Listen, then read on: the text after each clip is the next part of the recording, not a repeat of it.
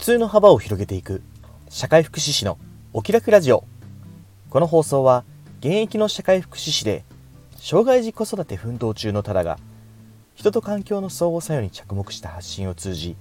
皆さんの中にある普通の幅を広げ誰もがお気楽に過ごせる社会になるためのヒントを共有するラジオです。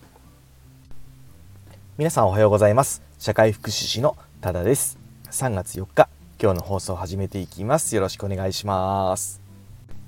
いやー昨日はね久しぶりに寝不足になりましたね。っていうのもね昨日の放送を聞いていただいた方はなんとなくねもうお分かりかと思いますけども息子の調子が悪くってねまあね幸い感染症とかではなさそうなんですけど、まあ、風邪症状があって鼻がね詰まってて、うん、なんかね夜中鼻が詰まってて上手に寝れなくて怒ってましたね。でも眠りたいんだけど眠れないみたいな感じで1人で怒るんですよね。うん。でまあね鼻吸いマシンがうちにはあるんでもう子供の頃から使ってるね。まだうちの子鼻噛むの苦手なんでそれ使わないと上手に鼻吸えないんですよ、うん、起きてる時はね最近よく鼻上手に鼻噛めるようになったんですけど寝てるとねやっぱり寝ぼけてることもあってもうこっちの話も通らないしなんかねもう能力大幅ダウンしてるんですよね。そんなわけでね僕はね夜は鼻吸いマシンのねスペシャリストとして寝室でね待機するんですももちろん寝ながらですけどねそうそしてその時が来たらねもうあの東京 MER の北見チーフばりに迅速にね鼻吸いマシンをセッティングして彼の鼻にねズボッと入れちゃうわけですよ。えー、待ってるだけじゃ助けられない命がある。このポリシーが僕の中にもね息づいてますね。でこれ多分東京 MER 見てない人全然わかんないですよね。あの 医療ドラマ好きな人はまあ見てるかもしれないですけど、まあ面白いんでねよかったら見てください。なんかオンデマンド配信とかでもねいろいろやってるみたいなんでね、まあ、しかしねそのせいで今日はね久しぶりに寝不足全然寝てないわけじゃないんですよこう細切れに寝るのって結構きつくないですか？ねだからうちの息子が鼻が詰まってこう怒り出したら、まあ、出動するわけですよ。ね。だからそのタイミングで起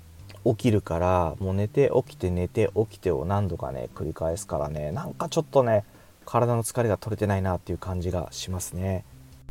いやしかしねそれでもこの機会がねこういう機会がだいぶ減ったからねこうやって答えてるんだろうなっていうふうに思うんですけど小さかった頃は結構頻繁にありましたからね。うんダウン症の子って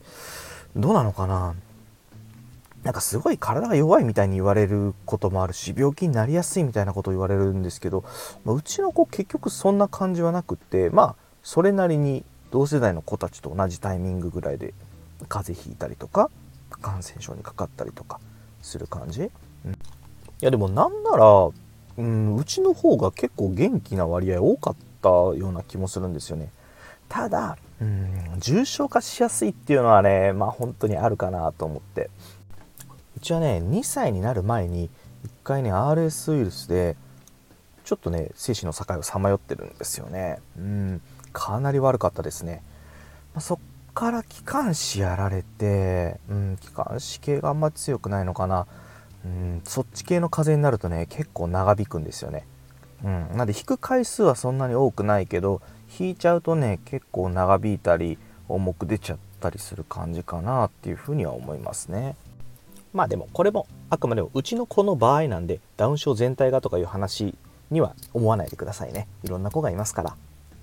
いやとにかくね言いたいのはやっぱりこう眠る睡眠時間をね削りながら子育てしてる人を想像したんですよ今日の朝ね寝不足の中自分と妻が起きてもう息子めちゃくちゃ元気なんですけどねなぜか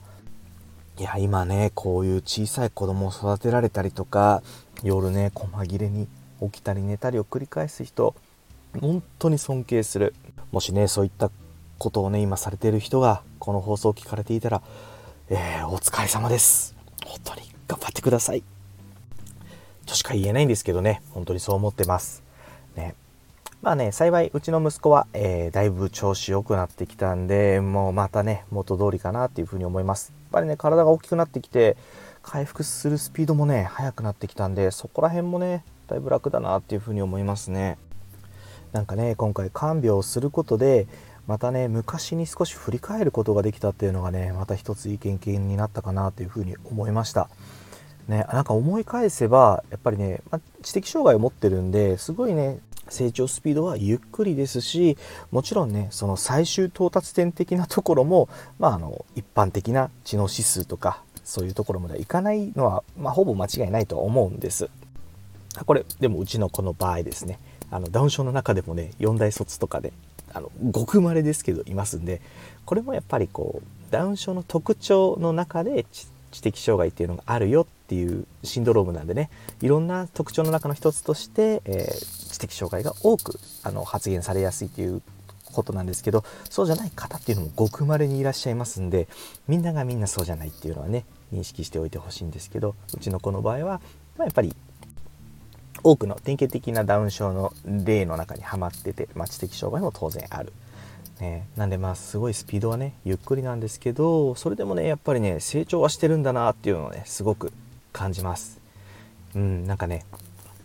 看病して昔のことを思い出すとやっぱりその看病してる時だけじゃなくってそれ以外のね子育ての、うん、歴史みたいなやってきたこととか困ってたこととかをね思い出すんですよね会話がね成り立たない時期はね、まあ、彼自身も伝えるのが悔しくてねうんこうちょっと自分の頭をペチペチ叩いてたんですよね。でそれでもうちょっと自閉的なところがあるのかなみたいな感じで悩んでたりもしたこともありましたけどことね会話ができるように会話って全然あれですよみんなが思うように流暢なやり取りじゃないんですけどある程度ね言葉のキャッチボールができるんですよね今って。こっちが言ったこともわかるし向こうがこっちに言うことも、まあ、僕らはなんとなくわかる、うん、他の方からしたらちょっと難しいかもしれないけどね、うん、そんな感じでねそれがスムーズにいくようになって、まあ、自分の頭ペチペチ叩くことは、まあ、ほぼなくなりましたね、うん、あとね集団行動、うん、ここら辺もさやっぱルールとかが分かんなかったりするしみんな何やってんのって感じだしあとは体のね能力の発達も遅いんで小さい頃ってやっぱ立つタイミングとかね歩くタイミングとかめちゃくちゃ遅いんですよね、うん。まあ、うちの場合ね。その時にやっぱり周りと比べてできないことがあったりとかっていうのはねよくよくあったし、まあ、今もねなくはないんですよ。ただねこの前学校の懇談であったりとか法デでのねあの管理者との打ち合わせとかを通して感じたのはあの集団生行動集団生活はね結構できてるみたいなんですよね。あただねルールが分かってるかどうかっていうのは別の話なんだけど周りのね状況を見ながらその場面で自分はどうしておくべきなのかっていうことぐらいはね理解してるみたいなんですよね。なおかつね結構楽しんでるみたいですね。動画とか写真とか見せてもらいましたけどまあそれはそれは楽しそうに過ごしてました。そりゃねいつも学校とかね法デーに行きたいっていうわけだって思いましたけどねほんとまあ家にいる時はそれはそれで好きっていう風に思ってると思いたいですけどね、うん、いや好きなはずだ絶対に、うん。まあ、そんな感じでね昔と今を比べる機会ってねなかなかこうふ普段ね日々流してるとあんまりないなっていう風にやっぱり感じちゃったんですよね、うん、なんでこういう機会がないとね思い起こすこともなかったからある意味ね今回の看病っていうのもね良かったんじゃないかなっていうふうに思いました。そんな感じでね今日はねあの息子の看病を通して感じたことをねつらつらとお話しさせていただきました。はい。それでは最後にお知らせです。この放送以外にも各種 SNS で発信活動を行っております。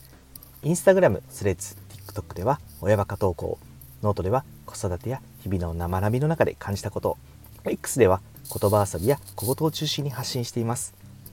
プロフィール欄にリンクを貼っておりますので、よかったら覗いてみて、いいね、コメント、フォローなど応援よろしくお願いします。